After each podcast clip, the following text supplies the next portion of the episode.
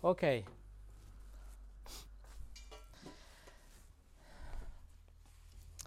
Nous allons ouvrir la parole de Dieu ensemble dans la première épître de Pierre, la première épître de Pierre, chapitre 2. La première épître de Pierre, chapitre 2.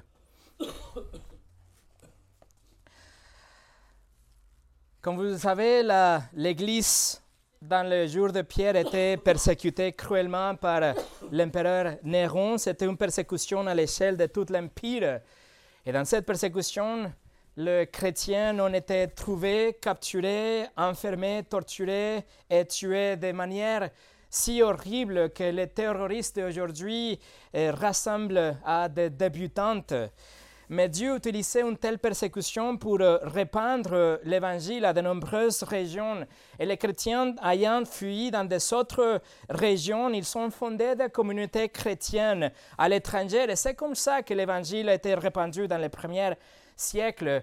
Et au milieu de ce temps tellement difficile qu'elle a duré plus de 250 ans, Dieu inspire à Pierre pour écrire cette lettre, pour encourager l'Église à tenir bon, à tenir ferme dans la foi, mais aussi profiter cette opportunité, cet exil, pour être des témoins pour l'Évangile. Alors, sous l'inspiration du Saint-Esprit, Pierre enseigne à l'Église à travers les temps la doctrine biblique, des vérités bibliques dans tout son premier chapitre. Et ensuite, il ordonne à l'Église de vivre en cohérence avec cette doctrine, avec le fait qu'on été né de nouveau, qu'on a une nouvelle nature, qu'on a reçu l'Évangile, le Saint-Esprit. Et après, il prend quelques versets pour rappeler à l'Église de notre identité.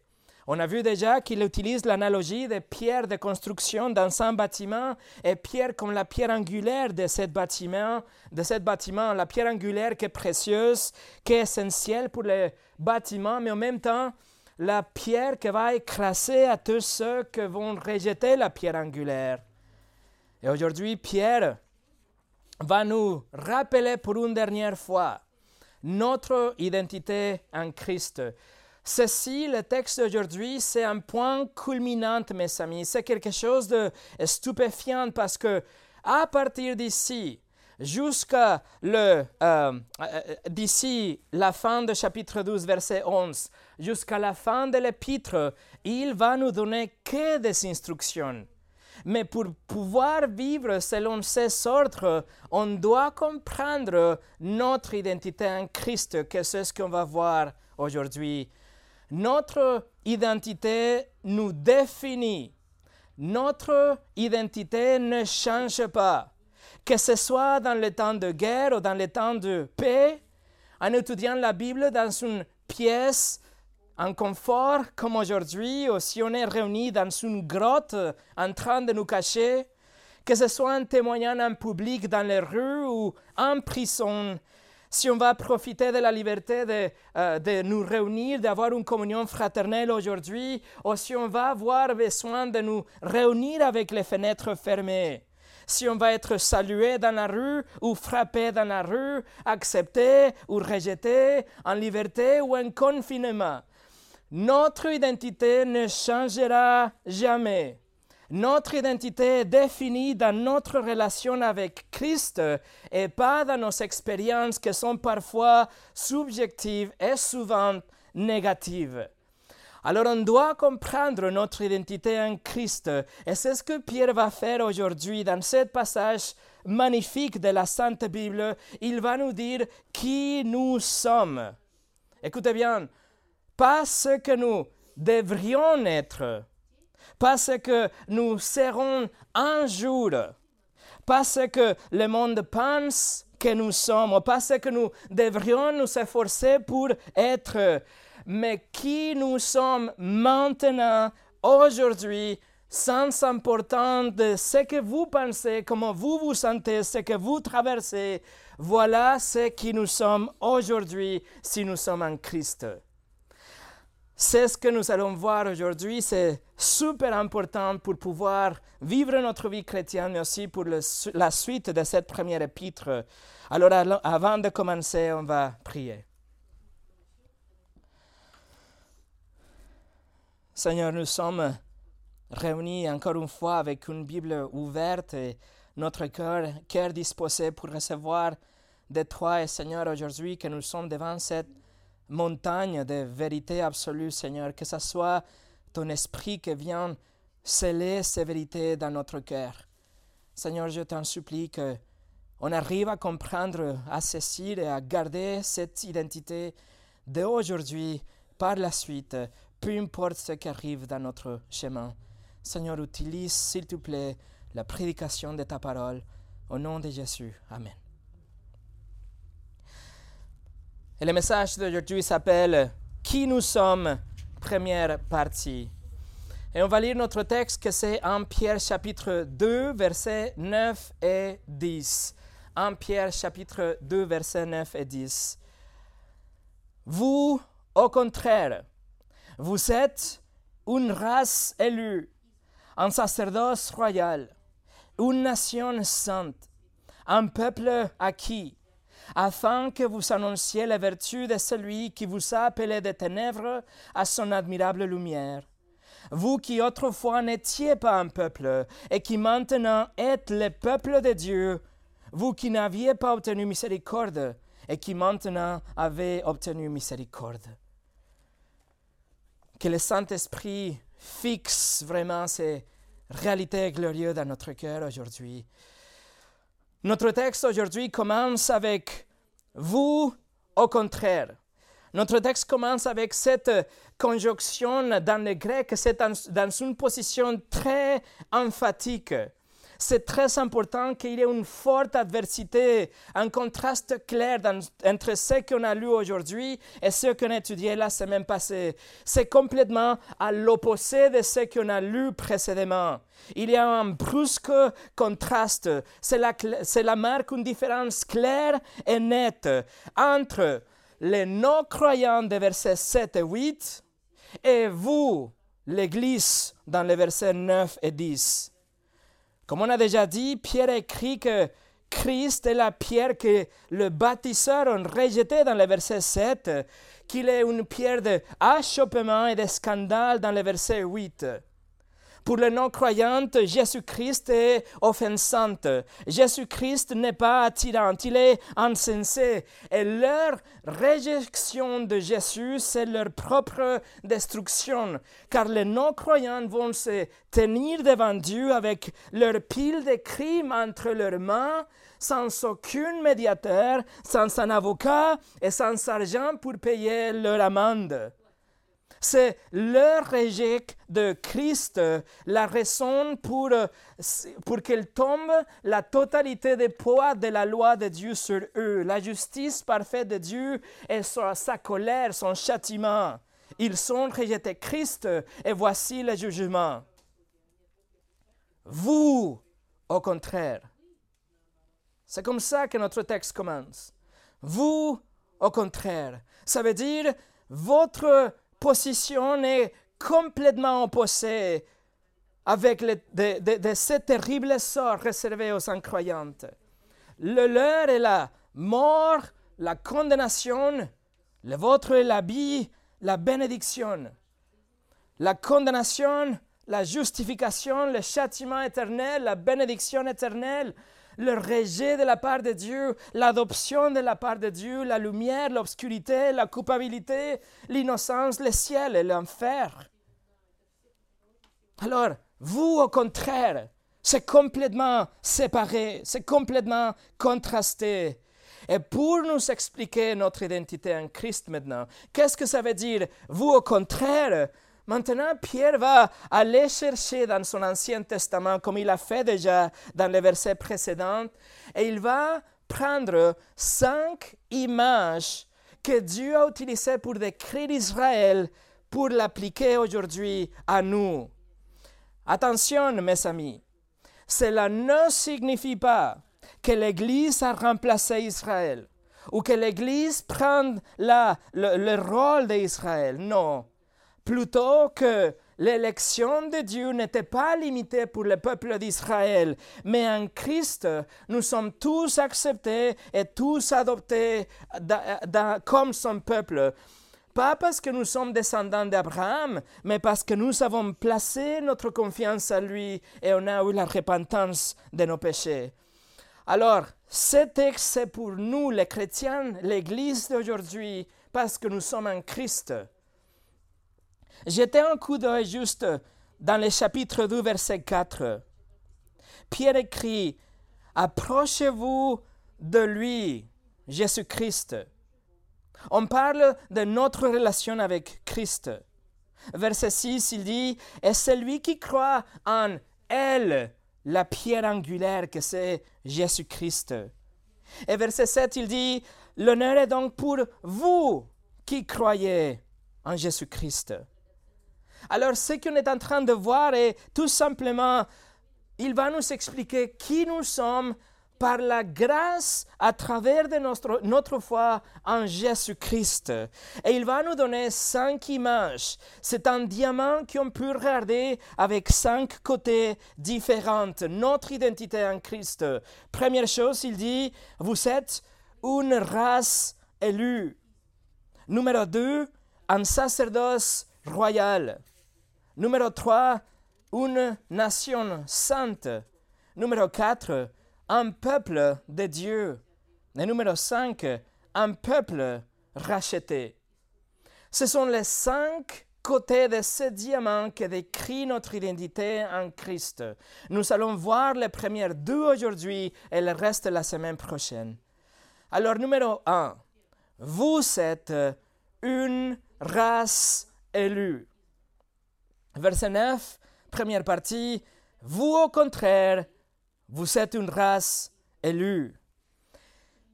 Et le mot pour euh, élu, on l'a rencontré déjà plusieurs reprises dans l'épître de Pierre, c'est le grec eklektos qu'on a déjà étudié dans le chapitre 1, verset 1, ou le chapitre 2, verset 4, ou la dernière fois, la semaine passée, verset, euh, chapitre 2, verset 6. Le choix de Dieu nous parle de la élection souveraine de la part de Dieu, le fait que Dieu a choisi parmi le peuple ses cellules, son peuple. Allez avec moi au livre de Deutéronome chapitre 7. Le livre de Deutéronome chapitre 7. Parce que Pierre s'appuie sur ce texte pour décrire la élection d'Israël et ensuite la à nous. Deutéronome chapitre 7, regardez le verset 6. Car tu es un peuple saint pour l'Éternel, ton Dieu. L'Éternel, ton Dieu, t'a choisi pour que tu sois un peuple qui lui appartienne entre tous les peuples qui sont sur la face de la terre. Parmi les masses de gens qui vivront jamais, et à travers tout le temps de la création, Dieu a soigneusement sélectionné parmi le milliard de personnes sur la planète son peuple, afin que Jésus soit mort pour son peuple et qu'après son peuple soit avec lui en paradis pour toute l'éternité. Le choix de Dieu a été complètement indépendant de son peuple le choix de Dieu réside dans le bon plaisir de Dieu. Elle ne se fonde pas sur le choisi, mais c'est plutôt le choix de Dieu qui compte. Regardez les versets suivants. Versets 7 et 8 de Deutéronome 7. Dieu dit, ce n'est point parce que vous surpassez en nombre tous les peuples que l'Éternel s'est attaché à vous et qu'il vous a choisi, car vous êtes les moindres de tous les peuples, mais parce que l'Éternel vous aime, parce qu'il a voulu tenir le serment qu'il avait fait à vos pères. L'Éternel vous a fait sortir par sa main puissante, vous a délivré de la maison de servitude de la main de Pharaon, roi d'Égypte. Alors Moïse affirme que le choix de Dieu est basé sur l'amour de Dieu, l'amour libre de Dieu qu'il a placé sur son peuple, parce que si le choix de Dieu aurait été fondé sur le nombre de personnes, sur la puissance de euh, la communauté ou de la nation, alors Dieu n'aurait pas choisi ce peuple. Il aurait dû choisir quelqu'un de fort, de riche, de nombreux, de puissant, une autre nation sur la planète. Mais Dieu a choisi son peuple tout simplement parce qu'il a voulu. Il a aimé son peuple. C'est un amour de choix. C'est une décision d'aimer ces individus. C'est une conséquence. Et en conséquence, pardon, il va le sauver pour qu'il soit avec lui pour l'éternité. C'est ce qu'on a déjà vu dans 1 Pierre chapitre 1, versets 1 et 2, vous vous souvenez. Pierre, Pierre parle de ses cellules. On a étudié le choix de Dieu, la, la préscience de Dieu le fait que Dieu aime son peuple en avance, indépendamment de eux-mêmes. Il a placé son amour sur vous, il vous a choisi, il vous a attiré vers son Fils, et le Fils vous a sauvé puissamment. C'est pour ça que, que le salut est par la grâce, n'est-ce pas? Pourquoi? Pour que l'homme ne puisse pas s'éventer pour que l'homme n'arrive pas à dire que c'était grâce à ses propres forces, sa, taille, sa puissance, sa moralité, etc. Non, c'était par le choix libre de Dieu. C'est ce que Paul écrit aux Romains. Paul a cité de Exode chapitre 33 et il a écrit Romains 9, 14 et 15. Que dirons-nous donc? Y a-t-il un Dieu de l'injustice? Loin de là, il écrit. Car il a dit à Moïse, je ferai miséricorde à qui je fais miséricorde, et j'aurai compassion de qui j'ai compassion. C'est-à-dire que le choix de Dieu est complètement libre. Réalisez-vous, mes amis, que vous pouvez être dans un avion avec 1200 passagers. Vous pouvez être à la mer en train de vous baigner ensemble avec 1000 touristes. Vous pouvez être dans un stade avec des milliards de personnes pour regarder un match. Et le créateur de l'univers vous a sélectionné parmi la foule. Il a placé son amour en vous et en conséquence, vous croyez en Christ.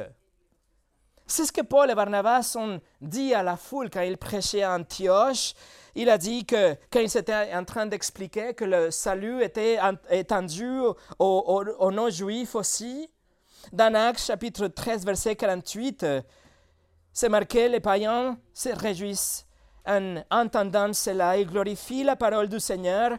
Écoutez, et tous ceux qui étaient destinés à la vie éternelle crurent.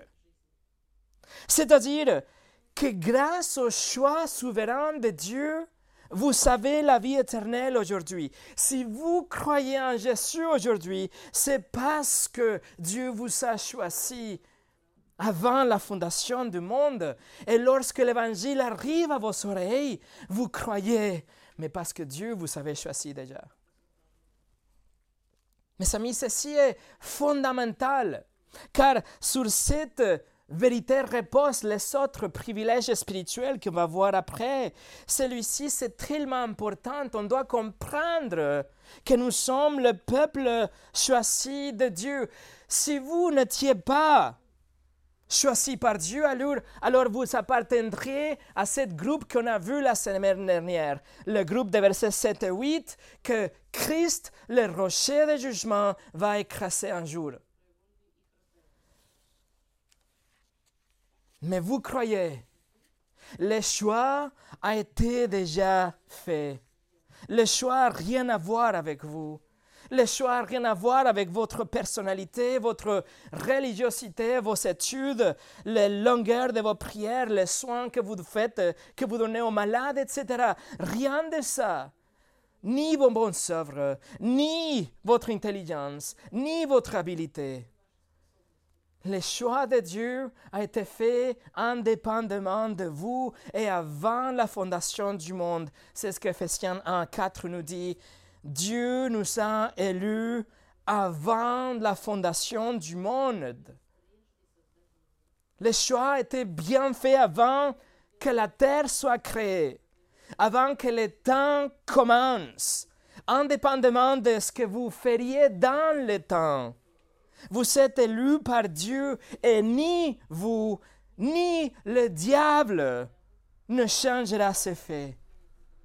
Vous appartenez à Dieu.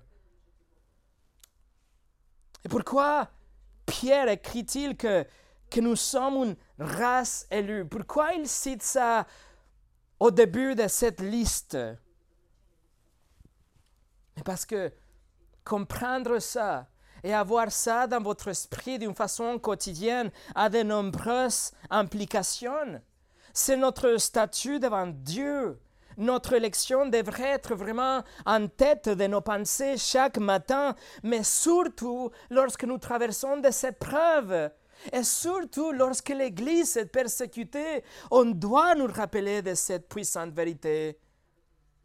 Mais je vous donne ici cinq applications puissantes de cette vérité pour votre vie quotidienne. Première chose, comprendre que vous êtes une race élue supprime tout sentiment d'estime de soi et de fierté. Vous devez vous rappeler que le choix de Dieu ne vient de votre propre mérite ou de votre propre valeur, mais que ça vient du choix libre de Dieu. Ce que ni et le choix souverain de Dieu dans le salut, affirment, ils disent que, que l'élection, la doctrine de l'élection édifie notre orgueil, mais au contraire, l'écrase. Notre orgueil est écrasé lorsqu'on comprend le choix souverain de Dieu. C'est ce que Ephésiens 2 nous dit. Ephésiens 2, 8 et 9, c'est par la grâce que vous êtes sauvés par les moyens de la foi, et cela ne, vient pas de vous, c'est le don de Dieu, ce n'est point par les œuvres, afin que personne ne se glorifie. L'élection écrase l'orgueil. Je comprends que ce n'est pas grâce à moi que j'ai une relation avec Dieu. Rien à voir avec moi. Numéro 2, comprendre que vous êtes une race élue vous conduit à avoir un cœur permanent en adoration. Comprendre que c'est Dieu qui, a, qui, a, qui, a, est descendu, qui vous a choisi, qui vous a euh, embrassé lui-même, vous fait avoir un cœur d'adoration.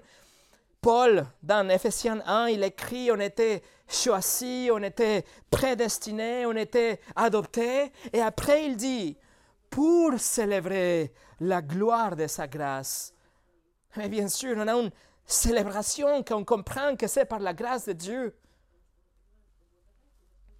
Troisièmement, comprendre que vous êtes une race élue augmente votre désir de sanctification, d'obéissance, puisque votre cœur est tellement consumé par la gratitude que votre gratitude va se traduire dans l'obéissance de la parole de Dieu.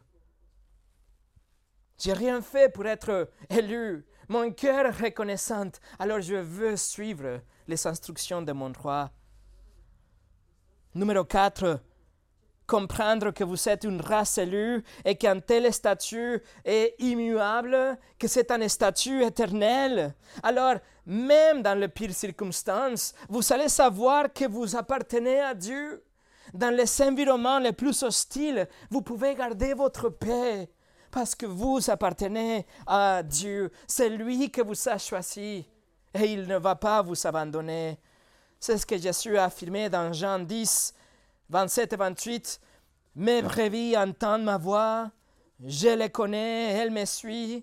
Je leur donne la vie éternelle et elles ne périront jamais et personne ne les ravira de ma main. Et numéro 5, comprendre que vous êtes une race élue produit une joie permanente, une joie constante qui n'est pas basée dans des circonstances extérieures ou, ou, votre propre lutte contre le péché, ou votre propre échec contre la tentation. Mais c'est un statut qui ne change pas. Vous vous souvenez de ce que Paul écrit, Romains 8, 29 et 30. Paul écrit ce qu'il a connu en avance. Il est aussi prédestiné à être semblable à l'image de son fils, afin que son fils soit le premier-né de plusieurs frères. Et ce qu'il a prédestiné, il les a aussi appelés. Et ce qu'il les a appelés, il les a aussi justifiés. Et ce qu'il a justifié, il les a aussi glorifiés.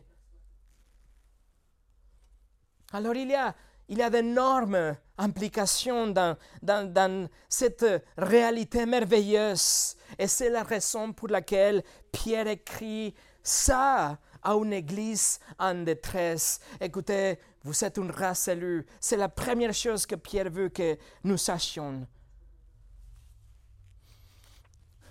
Revenez à notre texte en Pierre chapitre 2. En Pierre chapitre 2, verset 9, Pierre écrit, Vous au contraire, vous êtes une race élue.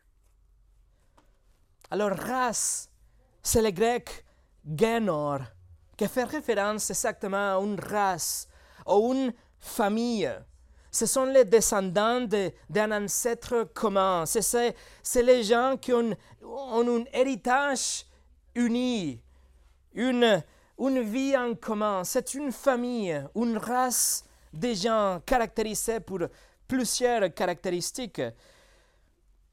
Cependant, le Nouveau Testament, il utilise ce mot dans cinq contextes différents. Il se réfère aux juifs et non-juifs ensemble. Ils sont une race nouvelle, en tant qu'une race créée en Christ, où il n'y a pas de distinction entre les juifs et les non-juifs, comme Pierre a déjà mentionné dans le chapitre 1, verset 23. C'est une nouvelle race créée en Christ. C'est-à-dire que c'est plus important si vous êtes juif ou non-juif, si vous êtes grec ou romain, noir ou blanc, mexicain, américain, français ou algérien, russe ou ukrainien. Les chrétiens constituent une nouvelle race. Nous sommes nés dans une nouvelle famille, l'Église. Alors vous voulez guérir le préjudice du racisme? Prêchez l'Évangile. C'est l'évangile qui nous dit qu'il n'existe plus de différence, mais que nous sommes en Christ une nouvelle race. En fait, l'écrivain romain s'appelait Suétone. Il qualifiait les chrétiens d'être une race, et il a utilisé le même mot, une nouvelle race, une race séparée des côtés du reste des Romains, du reste de l'Empire. Ils s'étaient tellement éloignés du reste des gens. Ils étaient différents, les chrétiens. Ils pratiquaient des autres habitudes, ils avaient des autres euh, coutumes. Et c'était exactement ça la raison pour pouvoir les persécuter. C'était l'excuse pour punir les chrétiens parce qu'ils étaient différents. Et à partir de ce concept, mes amis, à partir du fait que les chrétiens, les juifs, les non-juifs, les grecs et les romains ensemble, nous sommes une nouvelle race avec des caractéristiques séparées du reste du monde.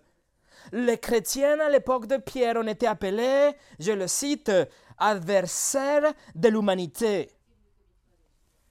Les chrétiens ont été accusés de antisociaux, non conformistes, séparatistes, complotistes, rebelles. Pourquoi?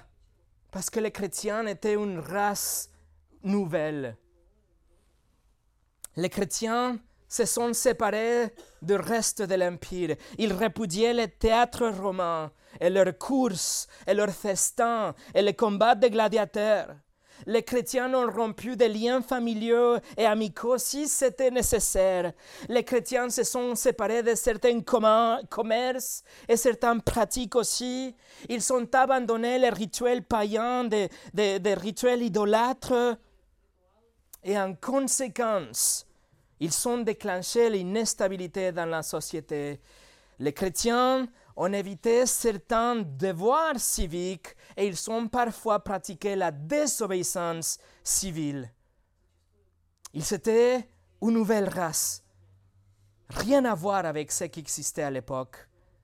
L'Église, les Juifs, les non-Juifs ensemble, ils sont vraiment vécus comme une nouvelle race. Et ils sont devenus tellement impopulaires que c'était une cible facile pour le monde. c'était une cible qui attirait vraiment la haine diabolique de la part de ceux qui se conformaient au monde. L'Empire a dit, c'est les chrétiens.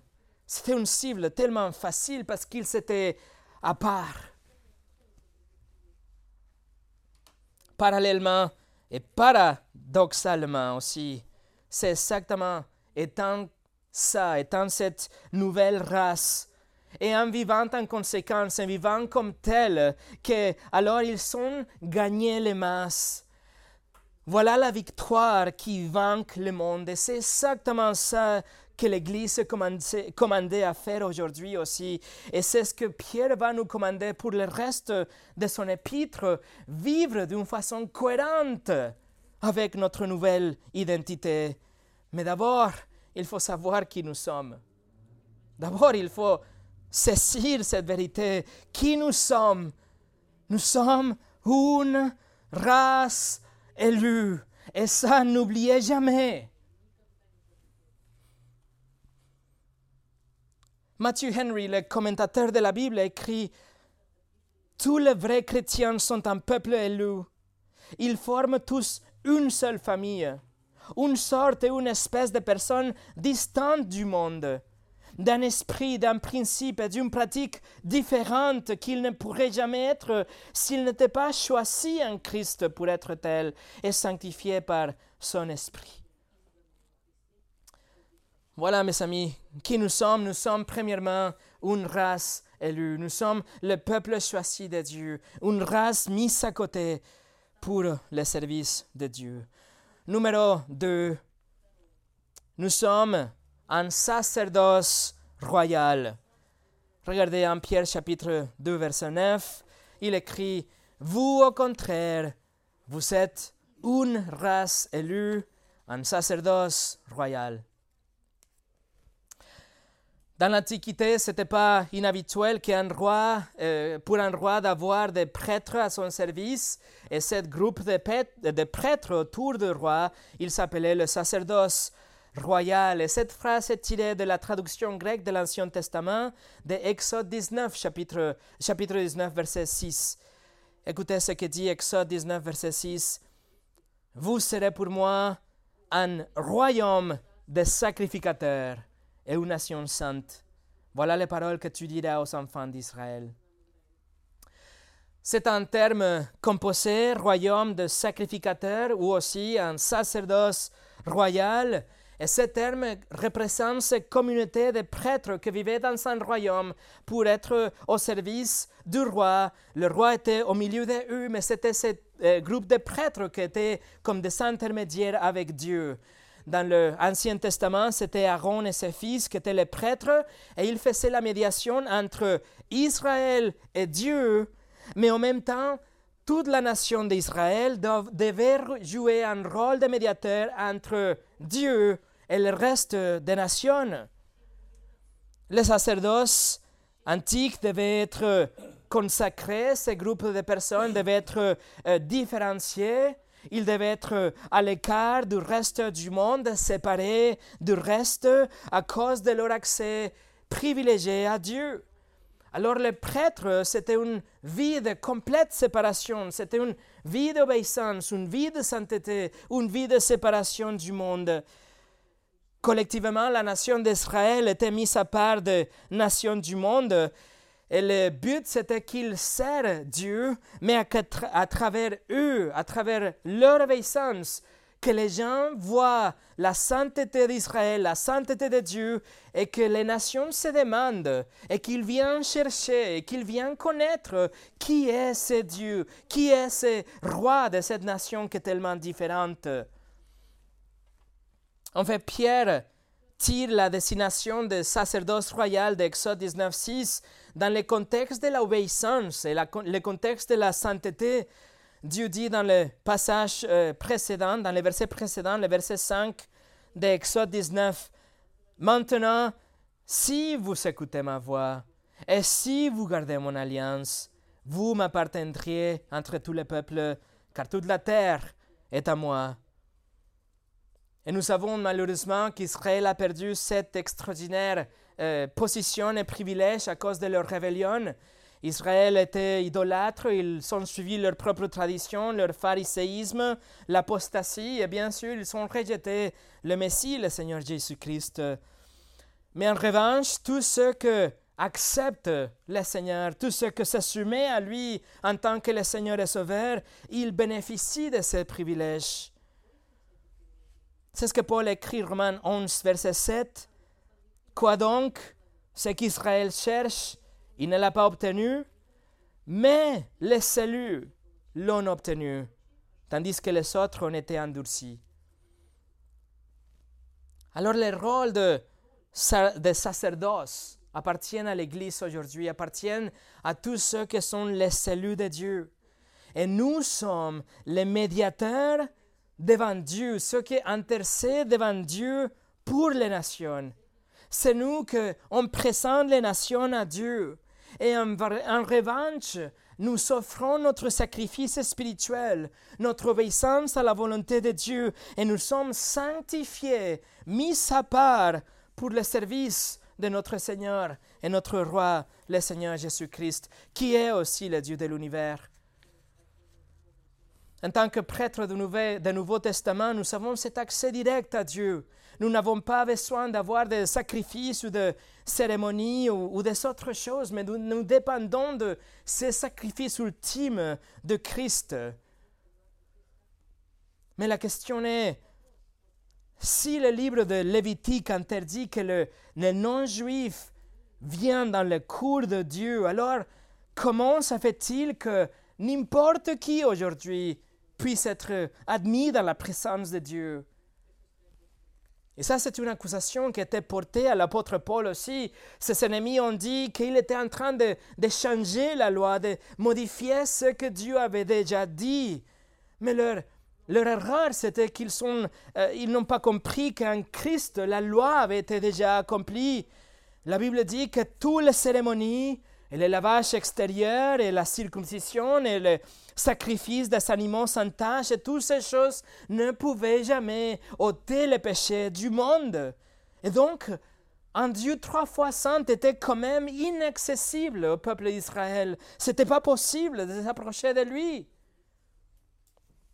Mais Dieu lui-même a pourvu le sacrifice. Il a donné celui qui avait les mains propres quelqu'un qui avait jamais péché, qui avait le cœur pur, une personne impeccable, avec une nature parfaite, irréprochable. Et cette personne donnerait sa vie comme le sacrifice ultime pour faire le sacrifice que ôterait le péché du monde. Jésus-Christ, le juste, comme Paul l'appelle. Jésus a sacrifié, s'est sacrifié lui-même, il a donné sa vie, il a accompli le sacrifice du temple, son sang nous, assure la purification de tous nos péchés. Et toutes les cérémonies de l'Ancien Testament ne pouvaient que exemplifier ce que Jésus a vraiment accompli. Alors, Lorsque le pécheur se répand aujourd'hui et qu'il place sa confiance en Christ, Dieu efface ses péchés et Dieu purifie ses péchés et avile les pécheurs avec la perfection de Christ. Et la personne est née de nouveau et la personne est accueillie et reçue dans la famille royale de Dieu, la famille euh, adoptée par le roi de l'univers. Et maintenant, il est invité à venir à sa présence. Il n'y a pas cette séparation. C'est fini la séparation. Nous pouvons et nous devons et nous, il nous commande même de venir dans sa présence dans la prière. C'est ce que Breu 4, verset 16 nous le dit. Approchons-nous donc avec assurance. Les païens, les non-circoncis étaient interdits de s'approchait du temple. La loi disait qu'il ne pouvait pas rentrer. C'était complètement impensable qu'il pouvait s'approcher des sanctuaires, là où seulement les prêtres pouvaient exercer leur ministère. Ils ont été dehors, laissés dehors. Mais maintenant, tous, nous savons le pouvoir, l'invitation, la porte ouverte. Nous sommes plus des étrangers.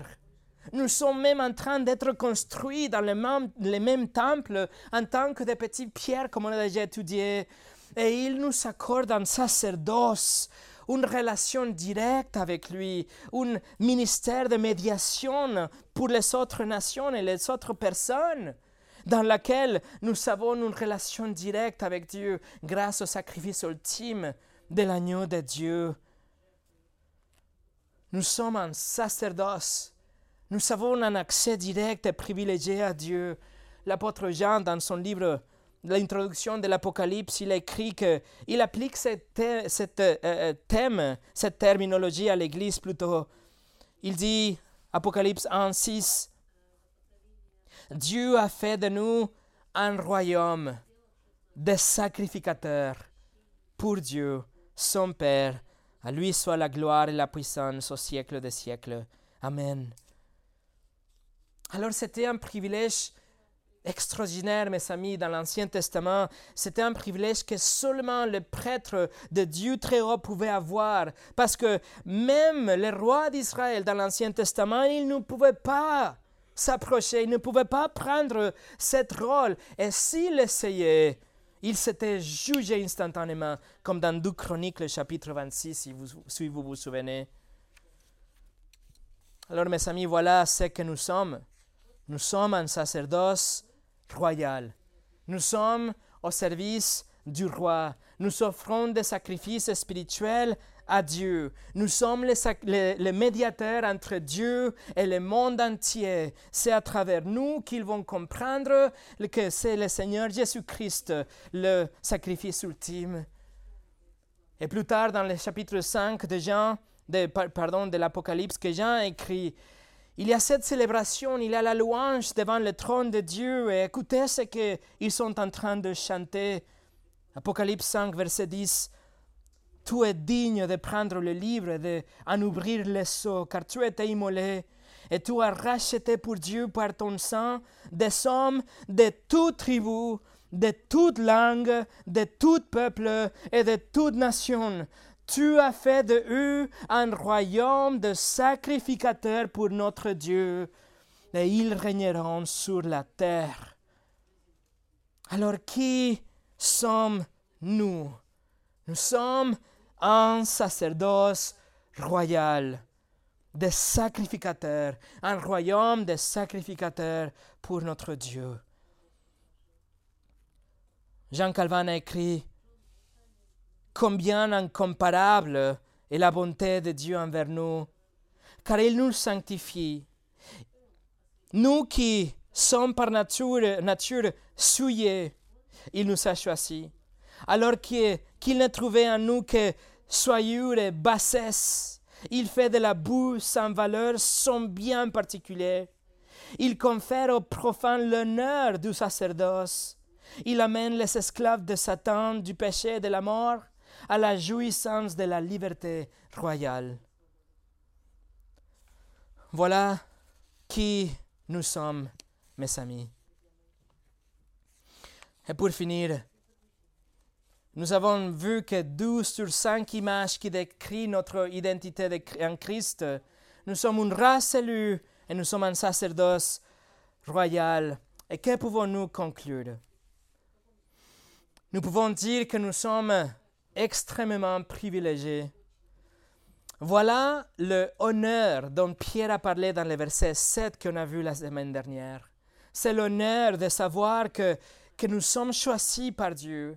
Notre cœur devrait exploser dans la, dans la gratitude, une gratitude sans limite, une humilité sincère, une obéissance sans réserve. Mais il y a quelque chose d'autre que je voudrais vous montrer aujourd'hui dans notre verset 9. Alors permettez-moi de passer sur les autres trois images, car on y reviendra, la semaine prochaine. Mais regardons la fin de verset 9, parce que ça c'est vraiment pratique pour notre vie quotidienne. Regardez le verset 9. Vous, au contraire, vous êtes une race élue, un sacerdoce royal, une nation sainte, un peuple acquis, afin que vous annonciez les vertus de celui qui vous a appelé des ténèbres à son admirable lumière. Vous voyez, mes amis, la raison pour notre identité? Pour que nous proclamions les excellences de Dieu. C'est ce que nous dit à la, fin de verset 9. Proclamer. Le grec exangelo, ça veut dire donner un message, ou proclamer, ou, raconter aux autres. Ça, c'est vous que vous savez ouvrir, votre bouche. Et vous allez parler à propos de votre, votre Dieu merveilleux que vous a choisi et que vous a donné un statut inatteignable. Ça, c'est le psaume 96, verset 3 dans 1 Pierre. Le psaume 96, verset 3 nous dit Racontez parmi les nations sa gloire Parmi tous les peuples s'émerveillent. Dieu ne nous sauve pas et nous donne cette nouvelle identité en Christ pour que nous les gardons pour nous, mais pour qu'on les partage, pour qu'on proclame, que nous racontons nos autres, pour qu'on dise au monde, même si le monde nous déteste, qu'on arrive à leur dire la plus grande chose, la plus excellente chose qui ne nous soit jamais arrivée que le Dieu contre lequel nous étions rebelles, il nous a choisis pour adoption, qu'il nous a pardonné de tous nos péchés, qu'il nous a donné un nouveau cœur, qu'il nous a transféré de, ténèbres à sa merveilleuse lumière. L'Église persécutée, les exilés qui étaient dans la Turquie d'aujourd'hui, se faisaient rappeler qu'ils étaient là où ils étaient même si leur famille été brûlée pour éclairer les jardins de Néro. Ils étaient là pour proclamer les vertus de Christ. Esaïe, euh, chapitre 43, verset 21 nous dit quelque chose de similaire. Le peuple que je me suis formé publiera mes louanges il ne peut pas être autrement, mes amis. Ce que nous avons vécu est tellement extraordinaire. Ce que nous avons, ce que nous connaissons aujourd'hui en Christ, c'est quelque chose que nous ne pouvons pas ne pas raconter aux autres. Nous ne pouvons pas le garder pour nous-mêmes. Avec les apôtres, on doit dire, lorsque, même si nous sommes commandés par l'Empire, de cesser de prêcher Jésus. Actes chapitre 4, 19 et 20, Pierre et Jean leur répondirent, Jugez s'il est juste devant Dieu de vous obéir plutôt qu'à Dieu. Car nous ne pouvons pas ne pas parler de ce que nous avons vu et entendu. Nous ne pouvons pas ne pas proclamer. Et les pharisiens ont laissé partir Pierre et Jean, et ils, ils, viennent et ils se ressemblent avec les autres frères, et ils prient ensemble. Et qu'est-ce qu'ils demandent dans leur prière? Actes 4, 29, il dit, Et maintenant, Seigneur, vois leurs menaces et donne à tes serviteurs d'annoncer ta parole avec une, avec une pleine assurance.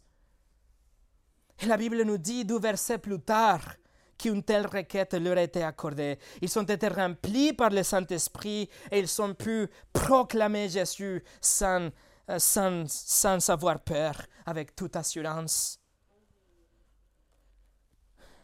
Mes amis, saisissez ce que vous êtes, parce que vous allez, vous allez être tout pour toujours une race élue, un peuple de Dieu, un sacerdoce royal, mais aussi soyez consciente de votre objectif. Vous êtes en Christ une race élue afin que vous annonciez les vertus de celui que vous a appelé des ténèbres à son admirable lumière.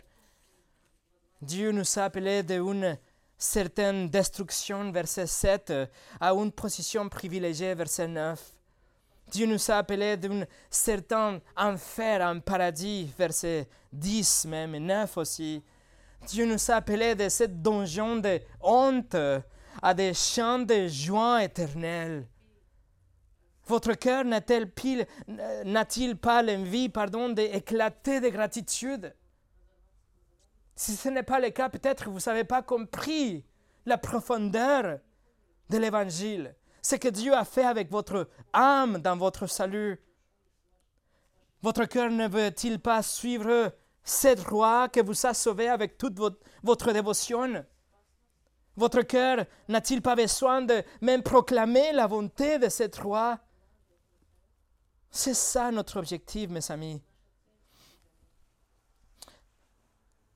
Je vais finir avec ça. Charles Wesley, le leader du mouvement méthodiste dans les années 1700, il a utilisé cette image dans un de ses hymnes qu'on a chanté d'ailleurs la semaine passée. Il écrit ça. Longtemps mon esprit emprisonné est resté, lié par le péché et la nuit de ma nature, mais ton œil a diffusé un rayon vivifiant je me suis réveillé, les donjons s'est éclairé, mes chaînes sont tombées, mon cœur était libre. Je me suis levé, je suis parti et j'étais suivi. Voilà, Wesley avait compris son identité, mais il avait compris aussi son objectif. Et on doit faire la même chose, mes amis. On doit comprendre que c'est par la grâce, à travers de la foi, que nous sommes une race élue et un sacerdoce royal. Mais maintenant, on doit proclamer notre Seigneur. Prions ensemble.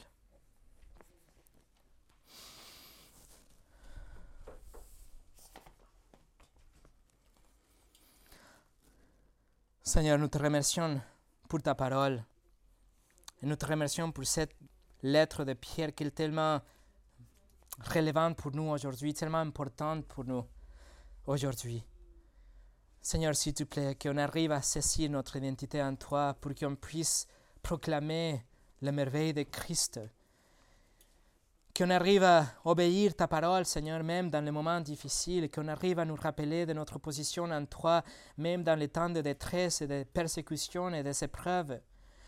Et Seigneur, que tu utilises ton Église, peu importe le nombre de personnes qu'on a dans cette pièce, mais que tu utilises chacun de mes frères et mes sœurs pour être des lumières qui vont proclamer le Seigneur Jésus-Christ. Seigneur, merci parce que tu nous as sauvés, parce que notre identité ne dépend pas de nous, mais c'est quelque chose fondé dans ton caractère et la promesse que tu as faite à ton peuple. Merci, au nom de Jésus.